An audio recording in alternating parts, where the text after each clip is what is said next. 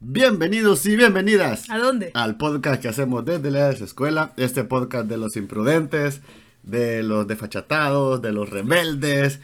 Y pues hoy viene, venimos con un tema bastante interesante. Eh, la educación 4.0. Ya vamos a empezar a hablar un poquito del tema. ¿Cómo has estado, Chris? Bien, bien. ¿Y vos, Oscar? Pues bien, la verdad súper emocionado. ¿Y qué has hecho últimamente? ¿Qué, ¿Qué contás? ¿Qué nos contás? Ahorita trabajando, entrega de proyecto final, siempre es entrega de proyecto, final de año y final de entrega de proyectos y trabajo de maestría, así que solo enfocada. Ya quiero vacaciones. enfocada en el trabajo, enfocada en el trabajo. ¿Y vos? Pues fíjate que yo, pues igual cerrando ciclos en la universidad, ya, ya todos estamos en, que queremos vacaciones. Es cuando más hay, que animar a, a los muchachos porque pues ya están con decaídos, ya están cansados. Sí, ya están cansados, ya está mucho al cierre de, de las materias. Sí. O sea, ya muchos ya sabrán que probablemente eh, no cumplan con las competencias requeridas. Entonces es, una época complicada, sobre todo ya querer vacaciones, final del año. Y ahí yo un poco emocionado por mi personaje clown, ya, ya agarrando forma. Ya va más avanzado. Ya agarrando forma y eso es, la verdad que ha sido un viaje muy personal y, y de mucha autoevaluación, autodescubrimiento. Y, es súper, súper contento por, por, por, por, tenerlo ya como bien estructurado. Falta un poquito más, eh, porque esto es, al igual que una persona, va evolucionando, entonces pues puede ir creciendo. Así que súper, súper contento. Bueno, vamos a ir al lío. Aquí hoy vamos a entrada porque... Solo el tema. No sé si nos va a alcanzar los, tiempo, el tiempo pero vamos a hacer lo mejor posible. Vean. Vamos a hablar de la educación 4.0. ¿Pero qué es la educación 4.0? Esa es muy buena pregunta y creo que quisiera darles contexto. Este, originalmente íbamos a hablar de la educación 3.0 porque está muy ligada al desarrollo de contenidos online, que es mucho que, lo, de lo que hacemos en la desescuela con nuestra plataforma desescuela.net. Y, pero investigando y desarrollando, eh, nos pareció mucho más eh, viable, mucho más eh, de conocimiento o más, para generar esta plática la educación 4.0. Y te lo voy a poner fácil. Sí, cada, cada, actualización de educación está muy ligado a cierto modelo educativo.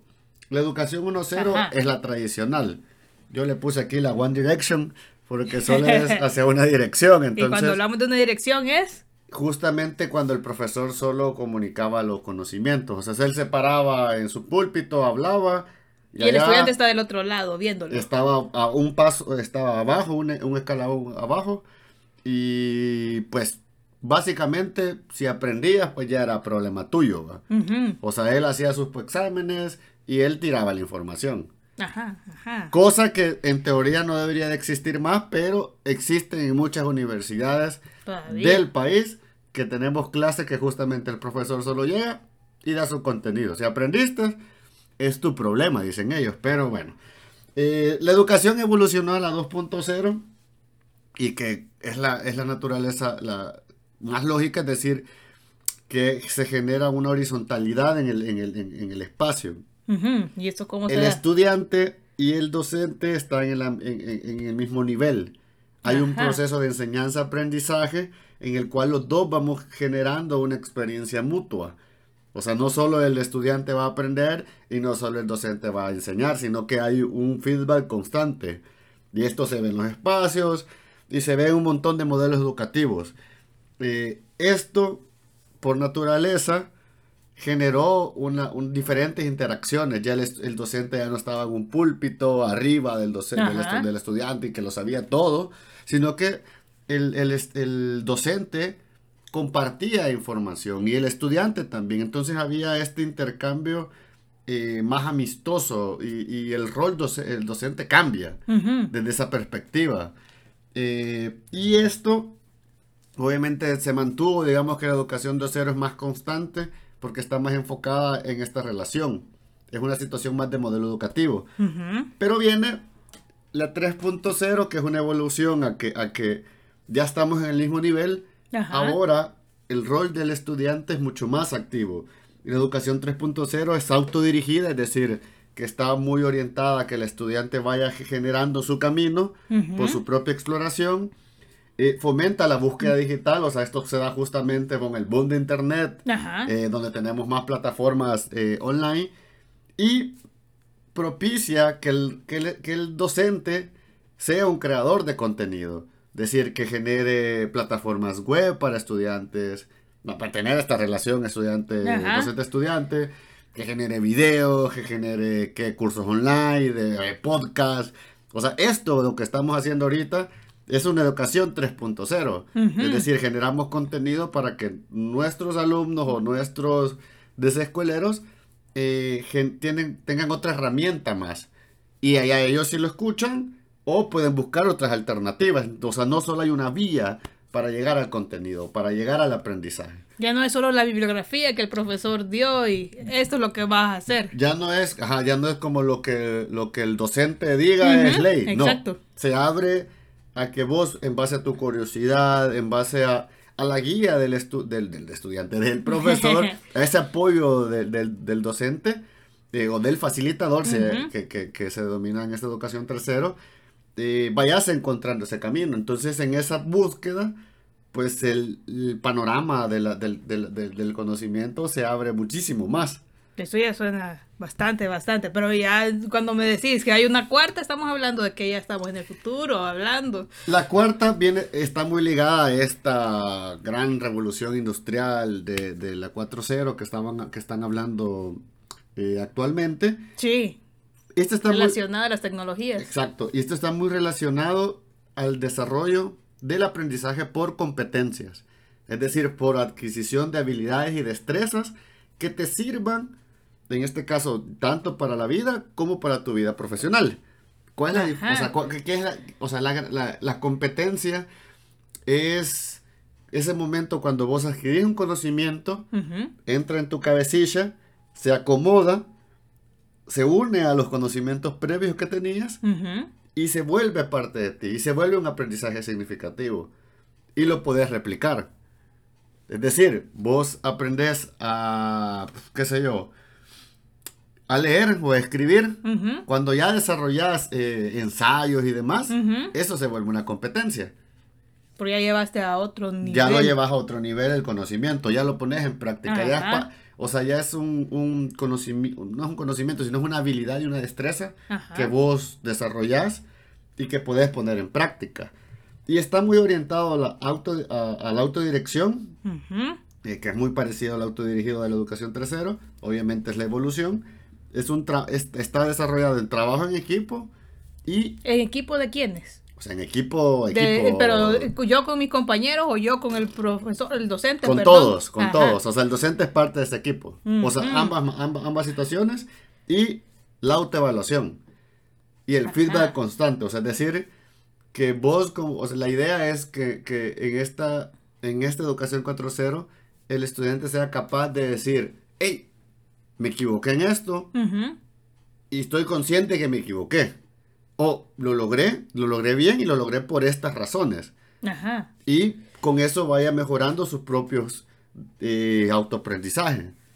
Ajá. O sea, esta, este, este... O sea que ahora ya no va a haber miedo a equivocarnos. La idea es que con, con el desarrollo de, de, de, este tipo de, de, modelos educativos, justamente, si te equivocas, encontres la, la, como el aprendizaje o la, o la enseñanza de ese error y prosigas. O sea, ese es como el idílico de este modelo. Una de las cosas que a mí me, me, me, llama la atención de esta parte, ¿sabes? Es que eh, se enfoca mucho en la colaboración. Y no solo en la, en la colaboración típica del estudiante con el docente, con, en, este, en este binomio de, de enseñanza-aprendizaje, sino que involucra a los amigos, que es tu círculo cercano, y a la familia. Pero ¿cómo los involucras? Porque al final el proceso educativo o, de, o el proceso educativo como tal eh, te involucra como persona, involucra a las personas que están a tu alrededor. es decir, por ejemplo, yo en, en, clases, por decírtelo así, en clases aprendemos a que la moralidad es hacer X o Y razón y en la casa pues no la practicas sino hacer... no la practicas o te enseñan todo lo contrario. Entonces hay, hay, una contradicción mm, y, el, y, el, mm. y, el, chico o la chica va, va a ir creciendo con estas contradicciones. Va a ser uno en la casa y uno en la escuela y no realmente uno vos tenés que crecer integralmente. Entonces todo tu círculo o todo tu entorno tiene que, que ser un generador de un ambiente educativo positivo para que vos crezcas integralmente. Entonces a mí eso me parece súper, súper interesante y obviamente todo esto está orientado a que el estudiante se involucre y se empodere de su, de, su aprendizaje. O sea, no es como, ah, es que el, el, profesor me dijo.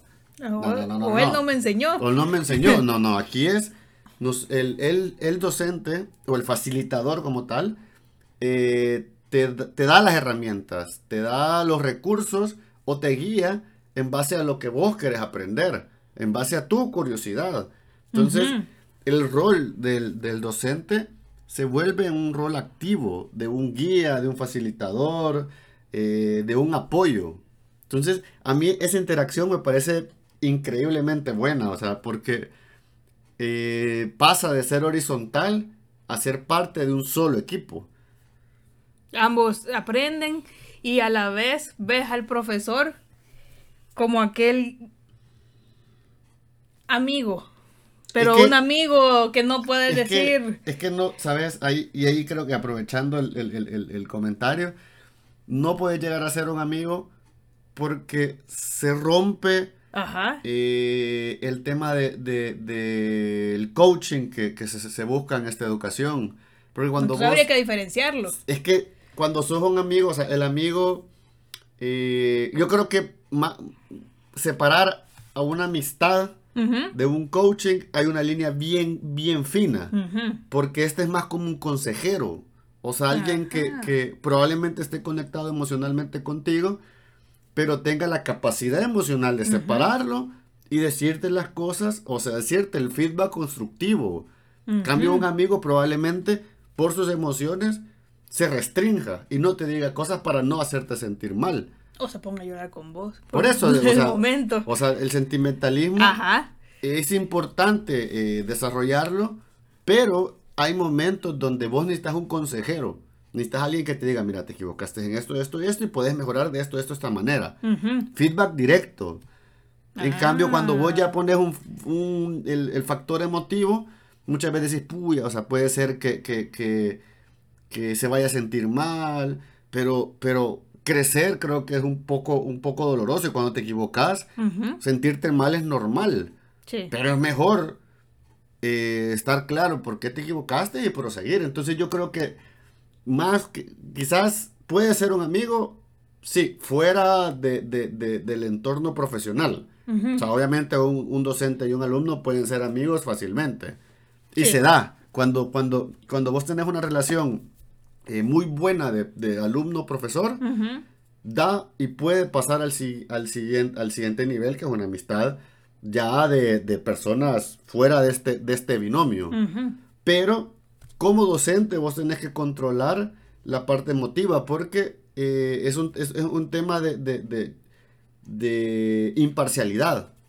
Obviamente tenés que trabajar los temas, temas emocionales, pero tenés que saber hasta dónde tenés que llegar. ¿Y esto solo pasa ya en la educación 4.0? ¿O tendría que haber venido desde antes? Yo, mira, es que yo creo que esto ha sido una evolución natural, pero desde, desde, que, desde el momento que hablamos de el tema de, los pares, hablamos de, una educación horizontal, creo que eh, la relación es mucho más humana entre docente y alumno.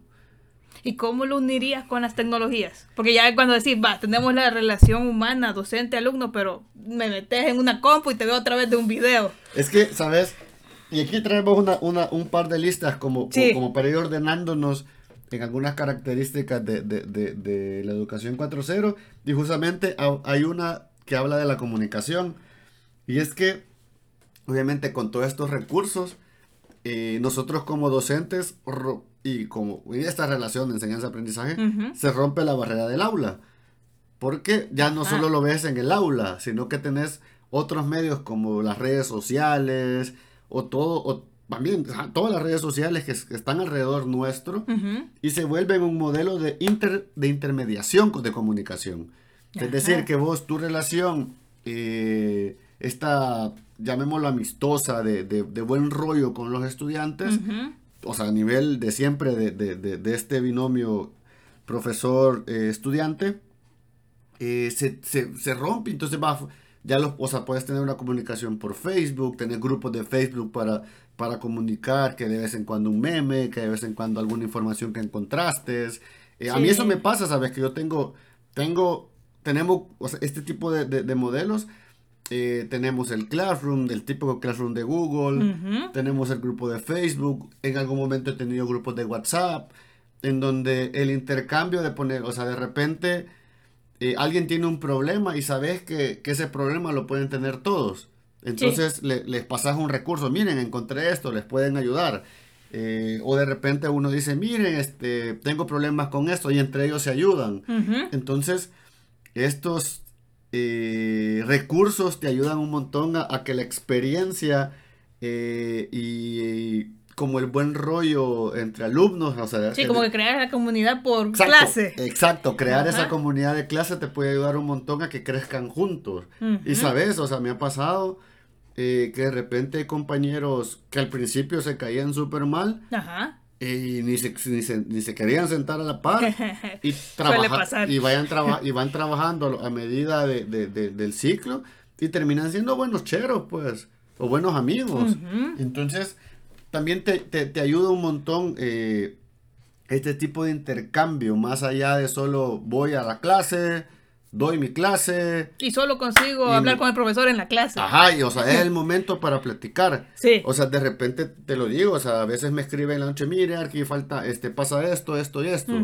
Ok, a veces ya estoy dormido y les contesto temprano. yo, yo creo que les contesto dormido. No, no, no, porque a veces estoy dormido en pues también. Pero, pero de repente les contestas, a veces, y aquí me quiero disculpar a los que no les he contestado, a veces se me, va entre, entre tanto mensaje, pero hay una conexión cuando, cuando, cuando un estudiante se siente eh, con la confianza de, de, escribirte y decir como, mire, tengo duda en esto. Ok, Depende, en mi caso depende la pregunta. Porque si me vas a preguntar cómo lo, cómo lo voy a hacer, ¿Sí? no va. Sino necesito que, hayas leído las indicaciones, te hayas esforzado a entender. Y si ya no entendiste después del esfuerzo, con gusto te ayudo desde el principio. Porque eso me va, me, va, me va a facilitar saber qué no entendiste. Pero puede ser a través de mensajes, a través de, de voice notes, a través de videos. ¿Sabes? Yo siempre he querido hacer que las indicaciones las hago en video. Pero para que la puedan ver todas las veces que quieran. Claro, para que la puedan ver cada, o sea, siempre. Y porque, o sea, yo, sé que, que, gestualizo un montón a la hora, a la hora de dar indicaciones. Sí, que ver a una persona. Claro, y a veces. A escucharle es diferente. No, y a veces suelto información que no debo soltar cuando la hablo. Entonces, ellos prefieren así. Entonces, eh, se genera un lazo de comunicación, ¿sabes? y, Pero bien centrado en el estudiante, porque es él buscándote a vos. Claro, es decir, yo, yo, por ejemplo, en este caso, en mi experiencia, yo al principio les doy todos los medios donde me pueden, el correo de la universidad, el correo personal, a veces el WhatsApp, o sea, a veces lo consiguen porque alguien lo tiene y lo consigue. y, y, la, y, la, verdad que a mí no me... Y que es el medio, porque nos movemos, es más fácil acercarte a ese. de repente el Instagram o el Facebook, o sea, en todos esos medios me, me contactan. Y en todos esos medios tengo a estudiantes. Entonces, se genera, se genera ese, ese, ese vínculo de comunicación, menos frío y un poco más... Eh, más cercano. más amistoso, más cercano. Y, creo que eso también ayuda un montón al, sentirse cómodo dentro del proceso. Sí, porque sabes que puedes acudir a, tu facilitador, a tu guía, para seguir aprendiendo. Y esto, ¿sabes? E, e, es, nos lleva a otro tema bien importante, que es que el docente en este mundo virtual, físico, o sea, físico-virtual. Y usando tecnologías también. Obviamente, se vuelve un coaching. ¿Qué es un coaching? Bueno, ¿Qué tipo de coaching hace de- Yo- después? yo le he puesto tres palabras claves. Ajá, Apoya, ajá. escucha activamente y guía. Porque apoyo puede ser tanto educativo como emocional. Y aquí va, Ajá. y aquí probablemente me, me, me, me, contradizca con lo primero, pero creo que aquí es donde, donde pasa lo más importante, ¿sabes? Vos a veces querés dar contenidos y, y los estudiantes eh, probablemente han, han tenido problemas familiares, probablemente eh, han pasado por depresiones, Sí. eh, lo ha dejado la novia o la novia. Eh, Y aún así está en la clase. ajá, han tenido problemas serios. Sí. Y una de las cosas que de verdad me voy a jactar eh, es porque si vos sos un buen docente, Ujú. notas cuando hay algo, algo le pasa a tus estudiantes. Ajá. Probable, obviamente yo ah, le- se le- lo veo mal, ah, le pasa esto, va, le duele el estómago. Ujú. No, pero vos sabés que desde el saludo, Ujú. si te saludan diferente, decís, aquí pasa algo. Y, tener, y tenés que tener el tacto, y te lo, y te, dice, obviamente, te lo estoy diciendo a alguien que, que no tiene tacto, pero ha aprendido a que hay maneras de irte acercando al estudiante porque él quiere decirte las cosas, porque probablemente eh, no encuentre a quién decírselo, pero ya ha llegado a la clase. Sí. Entonces, eh, y me ha pasado varias veces, ¿sabes? Eh, una vez llegó una, una, una, una, una estudiante que es súper alegre, es súper energética. eh, Ese día no llegó no, no, alegre. ni llegó y, y cabal cuando... Yo siempre que, que saludo, saludo como cantando, así como buenos días. como- no me preguntes por qué, o sea, como que da- a mí me da risa y a todos les da risa. Y el asunto es que cabal, o sea, me saludó así como buenos días, así como queriendo, no queriendo. Ujú. Y cabal se sentó y no dijo nada. Y siempre que llega eh, de molestar, de contarme cosas. Entonces eh, me acerqué cabal, o sea, dije, aquí pasa algo raro. Entonces empecé mi ronda de ir a ver qué estaban haciendo. eh, y me fui acercando poquito a poquito. Llegar, cuento un chiste, me voy. Llegar a ver cómo va. Y, y hasta al final le pregunté qué te pasaba, y que no sé qué. Y cabal, o sea, él, eh, se, le había, se le había muerto la abuela una, esa misma madrugada. Uy, Pero sí, que estaba en la, pero estaba en la clase porque sabía que la clase la iba a hacer sentir bien. Ah. Eh, yo le dije, bueno, o sea, trata de enfocarte. eh, igual, si no, no te sale, no te frustres, o sea, lo puedes Ujú. entregar después. eh, pero trata de, de- de- de que este sea tu momento de no pensar en ello. Ujú. Y pues sí, casi que me llora, pues. Ujú. Entonces, y así, y así en varias situaciones. Otra que te puedo contar, que de repente, igual, mismo saludo, saludo diferente. Ajá. Y me acerqué, que le había ido mal en otra materia y me contó todo lo que le pasó eh, con, en esta materia en particular y con la relación que tenía con otro profesor. Entonces, eh, este tipo de relaciones te abre, de, o sea, de verdad, te abre un montón de posibilidades para hacer mejor tu trabajo. ¿Saben? Es que apoyar y escuchar al estudiante es una herramienta más allá de, de los recursos didácticos, que la pedagogía, y que ocupara Freire o que ocupara, qué sé yo, a ver, fin, de modelos educativos. Si vos no tenés empatía con el chico, no le escuchás y no le dedicas tiempo a, a- a- a él como persona, o sea, todo planificación o todo tu conocimiento se va a un carajo. Sí, que O sea, al final cada persona es un conjunto integral, no solo somos estudio, Claro, pero- no somos solo corazón, somos también espíritu. Claro, pero, pero es bien importante que antes de meterle contenido a, la, a, la- a la- a lo pendejo, Sí, hay que ver cómo está ese chico. Y, y tratar, de, tratar de motivarlo constantemente, porque, ¿sabes? Uno de los problemas que, que se nos da es que probablemente, y lo, y lo voy a decir como el rol de educador, tanto en los scouts como, como en la universidad, él sienta que vos sos, que sos el punto fijo de su vida, porque sabes que, se- que te va a ver por tanto tiempo en esa hora. sí, Entonces, de alguna otra manera, vos tenés que ser un motivador, o sea, y al carajo lo que a vos te esté pasando.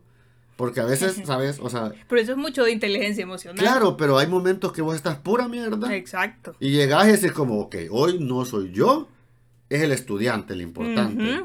Y voy a estar y me voy a dedicar y me voy a desgastar, aunque no tenga energías, para que él, de alguna manera, eh, viva una experiencia bonita o aprenda algo, por, pequeño que sea.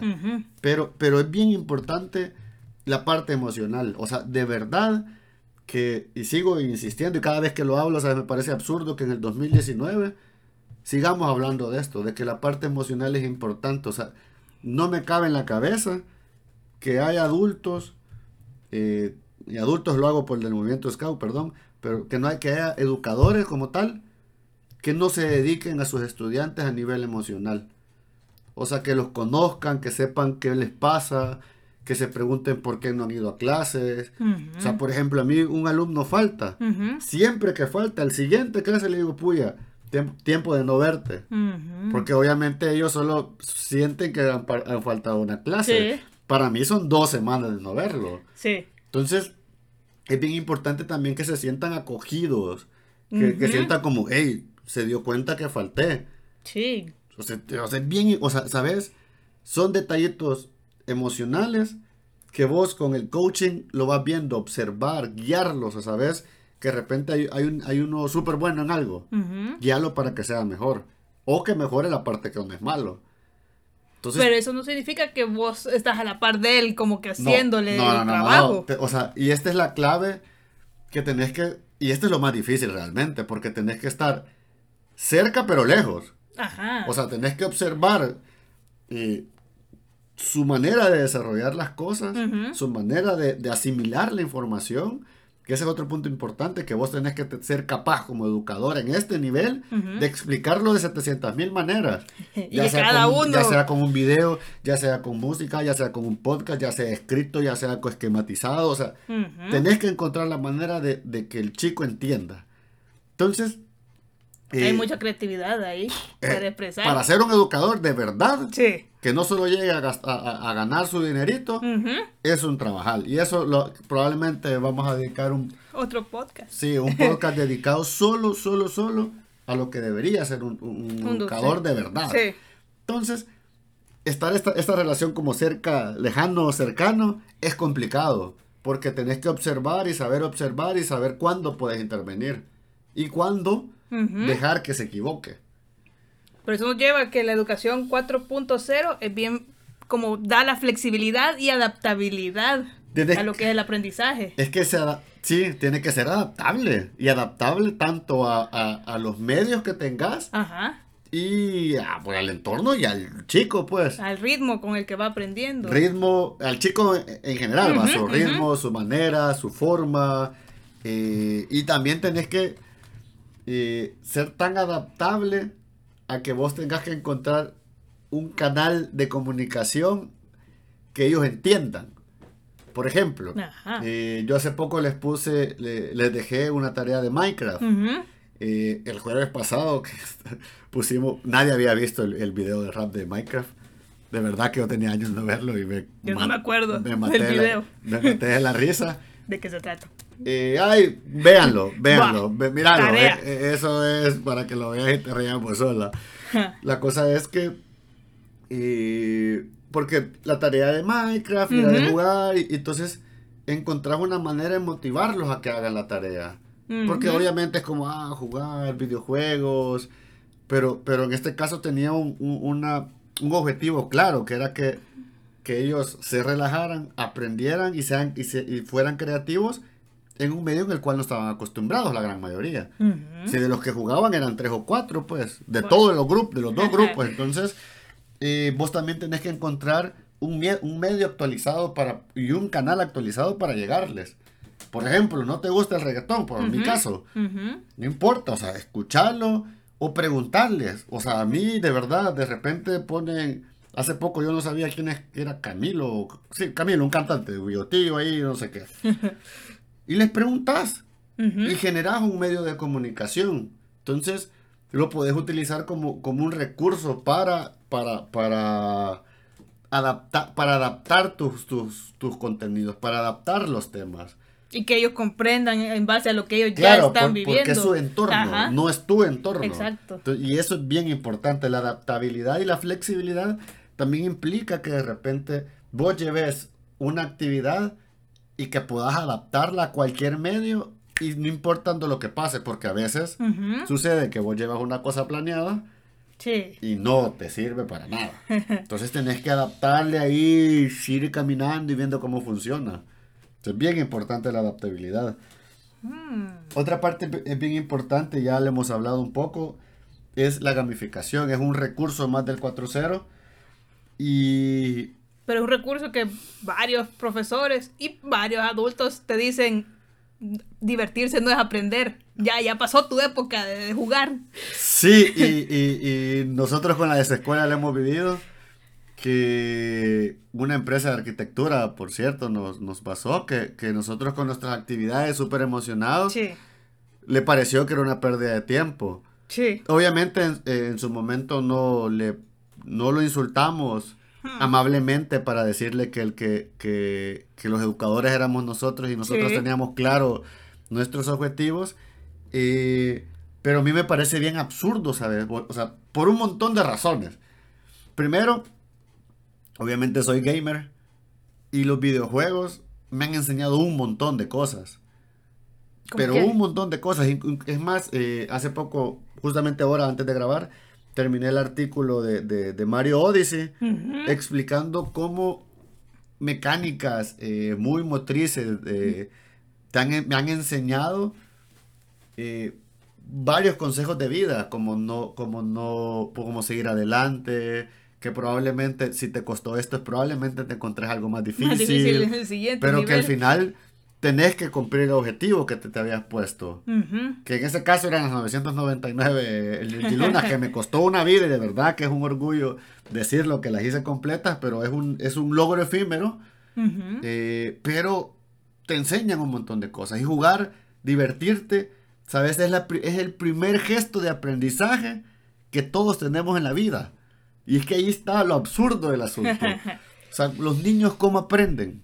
Jugando. Jugando. Haciendo curiosos. Generan, generan reglas, generan una estructura de juego y de aprendizaje bien natural. Entonces, viene un adulto o viene un docente y te dice, no, es que jugar es una pérdida de tiempo. Sí. O sea, es decir, que toda tu infancia fue una pérdida, de, tiempo. O probablemente no jugó de niño. Y por eso es que dice ese tipo de cosas, no sé. Así que a mí, me a mí me parece un comentario absurdo. Obviamente, a medida vas creciendo, los juegos van evolucionando. Sí, no es el mismo de pequeño. Cabal, a un niño chiquito no le vas a poner un Monopoly. no lo va a entender no el juego. No va a entender lo importante que es la, la transacción. Los bienes raíces. Los bienes raíces. sí. sí, o sea, eh, hay, obviamente hay diferentes niveles eh, de juegos según las edades. Sí, aunque a cierta edad a mí me ayudó el Monopoly a aprender a contar, porque eran billetitos. Y, vas aprendiendo un poquito la transacción, sí. existen billetes, por un billete te dan cosas, y al final es, el, es en el sistema en el que vivimos, pues. Sí. Entonces, jugar, y, está muy ligado, sabes, iba a decir que jugar es importante, pero, pero se me cruzó la idea, y creo que jugar nos genera y nos facilita como educadores crear ambientes educativos, ¿sabes? O sea, el, el, estudiante que vaya a tu clase, que quiera ir, a pesar que en mis clases, por ejemplo, las 6 y 20, y ahí están a las 6 y, a 6 y 20 a 7, ¿va? Porque, pues sí, ahí tenemos la, siempre tenemos a los estudiantes que se, que se levantan tarde por aquí razón. Pero generar esos ambientes de risa, de emoción, de felicidad, de, de, de parecer que no estás aprendiendo, pero estás aprendiendo, creo que es donde más éxito podemos tener como educadores. Y, y sabes, y, de repente eh, se nos olvida que, que, alguna vez fuimos niños, que, que, jugar fue nuestra primera manera de aprender. Y, y, de verdad que estamos, por querernos creer adultos que somos serios y demás, perdemos oportunidades muy importantes y valiosas para generar experiencias extraordinarias en el aula. Sí. Y a través de juegos que dicen, ah, eso pudiera ser bien simple, pero realmente tiene su explicación, ciencia, planificación. Claro, o sea, hay una estructura de, y sabes, O sea, la gamificación es una, es una ciencia relativamente nueva, pero que tiene recursos para, para poder darte una experiencia de aprendizaje. ¿Sabes? Por ejemplo, hay un juego eh, que se llama Celeste. Muy, muy bueno para, para muchas plataformas. Y que habla mucho de la depresión. Que habla mucho de cómo, cómo, cómo salir de este agujero oscuro de la vida. Y es un plataformas de 8 bits Ah. básico. Pero habla estos temas profundamente a través de una experiencia de juego. Que vos creerías que los juegos solo son para alegría Claro, y, y, solo de diversión. Y- o sea, y- incluso Mario Bros te enseña que a veces, o sea, no hay nada imposible. Si es un viejito gordito de bigote, pues, que anda saltando a la loca, o sea. Sí. Entonces, creo que, creo que la, jugar debe ser parte esencial de un educador 4.0. Otro punto, Perfecto. sí, otro creo que otro punto importante, y con esto podemos ir cerrando esta parte, es que antes de educar profesionales, Ujú. estamos educando personas. Educar en valores, o sea, significa que, que no solo darle contenido al chico, sino que formarlo o ayudarle a crecer como ciudadano activo, ¿sabes? O sea, que esté, que sea una persona honesta, que se dé hacia su comunidad. O sea, entonces, ese conocimiento eh, no solo es información, sino que estás desarrollándolo integralmente como persona y como profesional. O sea, y, y creo que al final estas revoluciones eh, nos llevan a eso, a, a- a formar personas antes que profesionales. Y eso nos lleva a ver la última parte de la educación y el educador 4.0 desde el punto de vista de que la aula va más allá del salón de clases. Se vuelve esa aula invertida, que es el tema de aula ya no es solo salón, sino que pasa a ser tu casa, el lugar donde pasas con tus amigos, ahí donde se unen los amigos y los padres. Y estamos aprendiendo para la vida, no solo para el momento, pasar exámenes.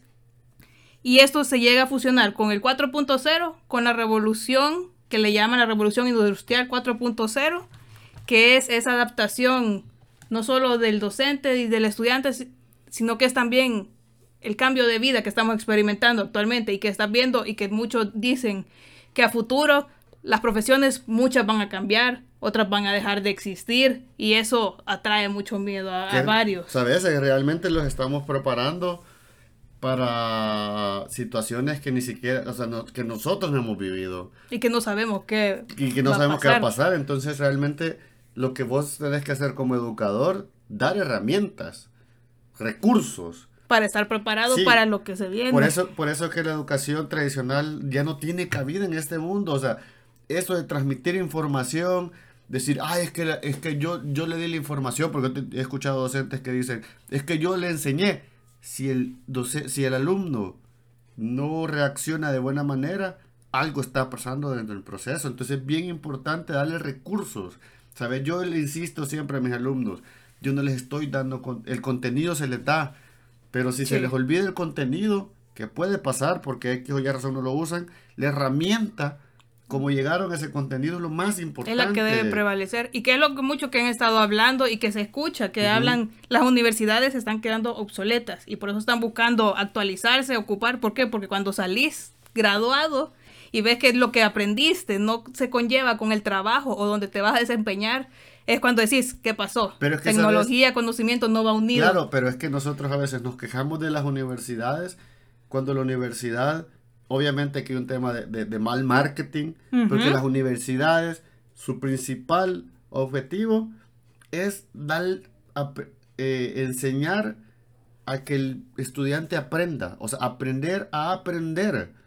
Si se te da la base del contenido, se te da el recurso inicial, porque en cinco años, en 50 materias, es mentira. Sí, pero debería estar actualizado. Claro, claro, pero, pero, pero, pero actualizado desde el punto de vista de dar recursos para Exacto. aprender. O sea, recursos que necesitas Para dar el siguiente paso el a siguiente tu paso evento. y que esté, obviamente, y estoy totalmente de acuerdo, que esté acorde a la realidad. Ujú. O sea, por ejemplo, eh, hay lugares que todavía enseñan el AutoCAD. Sí. Está bien que te enseñen lo básico, pero... Y de ahí el- pases a lo que está actualmente. Claro, estamos hablando de, de, de, de situaciones bimbo con el 7.0. ¿no? Estamos ¿Qué? hablando ya de realidad virtual, O sea, viendo la edificación. Imagínate, aquí todavía hay gente que... que, que Lo- a mano le gusta Hay hacer los profesores dibujos. que todavía piden lo- los proyectos a mano. Eso ya, ya no es posible en esta época. O sea, aprender la habilidad absurdo, manual es es, básica, sí. Pero ya a este nivel ya tenés que salir, ya no solo con esa habilidad. Eso es lo que nos está enseñando la educación 4.0. Yo, para, para, para concluir y para que no pase de los 45 minutos, eh, creo, creo yo que si vos como educador pones al estudiante eh, en el centro de la, de la, de la, de la ecuación, eh, que él se apropie activamente de su participación dentro del de su propio proceso de aprendizaje, has logrado un montón, porque aquí generas eh, a un chico que quiere aprender y que quiere aprender lo que él quiere y como él quiere llegar. O sea, él se va, va a tener a un profesional que va a ser eh, independiente, que va a ir creciendo y que va a saber que la universidad solo es el primer paso y que pues, debe seguir aprendiendo. Sea, Y que es para la vida, Y no que- es para el momento en que pasó. Claro, y que, está, y que todo el conocimiento es para resolver un problema de su profesión en algún momento de su ejercicio profesional. Y sobre todo, estamos formando personas, ciudadanos activos que van a cambiar el país a través de su profesión, no enriquecerse a través de su profesión. Entonces, Sí. si hacemos este girito que parece sencillo, porque es problemático, porque implica que tu docente eh, Esté preparado. tenga, una com- te- o sea, tenga altas competencias profesionales, porque tiene que ser muy buena persona, tiene que ser buen profesional y tiene que ser alguien que esté por vocación, que no esté por el dinero, o sea, solo, solo esté porque necesita eh, un par de dólares más para vivir o para, para, para, para sus actividades personales. Estamos hablando de los profesores finlandeses. Está, o sea, y, y de verdad, eh, vamos a dedicarle de lleno a, a- hablar de Finlandia en algún momento. De verdad, a mí me parece que, que, que, que es, un, es algo que tenemos que replicar en nuestro contexto, obviamente. Pero, o sea, si vas, si querés tener estudiantes increíbles, tenés que tener docentes increíbles y tenés tener que este profesional que, que tenga sus competencias bien adquiridas y que es un buen profesional, que se le, que se le pague. Sí. Pero tener, o sea, tener un sistema educativo obsoleto, que solo le ponen tres pegatinas a la, a la- a la- a la- y tres pasadas de mano a, la, a, la- a las paredes y me la venden como, como, como, como que están cambiando la infraestructura de una escuela que fue diseñada, qué sé yo, con, con el 90, con un sistema que es allá por de los 40. O sea, me parece de verdad absurdo. Entonces, para llegar y que se dé esta revolución, tenemos que pensar de otra manera, diferente, pensar que, el, que para cambiar el país necesitamos cambiar el rol del docente actual. Un profesor más activo, investigador, colaborador, que genere contenidos, que por poquito que investigue, que lo haga, o sea, Y que lo comparte. que desarrolle un blog, que exacto, que lo comparta, o sea, todos crecemos cuando desarrollamos este tipo de contenido, ¿sabes? Sí, porque es difícil querer aprender y que todo esté guardado para y cada también, quien. y, y también si, si ya usted siente que, que ya está cansado y ya no le da las energías para, para hacer este trabajo, Vaya a descansar. vaya a descansar y, de- y, de- y- quédese como, como asesor de los jóvenes o de alguien que realmente tiene las energías y tiene las ganas de hacerlo. Sí. Porque creo que, eh, eh, obviamente yo sé que hay muchas necesidades, pero el país no va a cambiar si no, si no cambiamos este, este, este, Eh, este eh, círculo vicioso de, de malos educadores. Vas a tener malos, Malos estudiantes. Van a salir más de alguno ahí bueno.